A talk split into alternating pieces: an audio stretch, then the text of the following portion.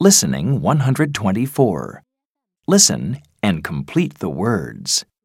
1, rope, 2, stone,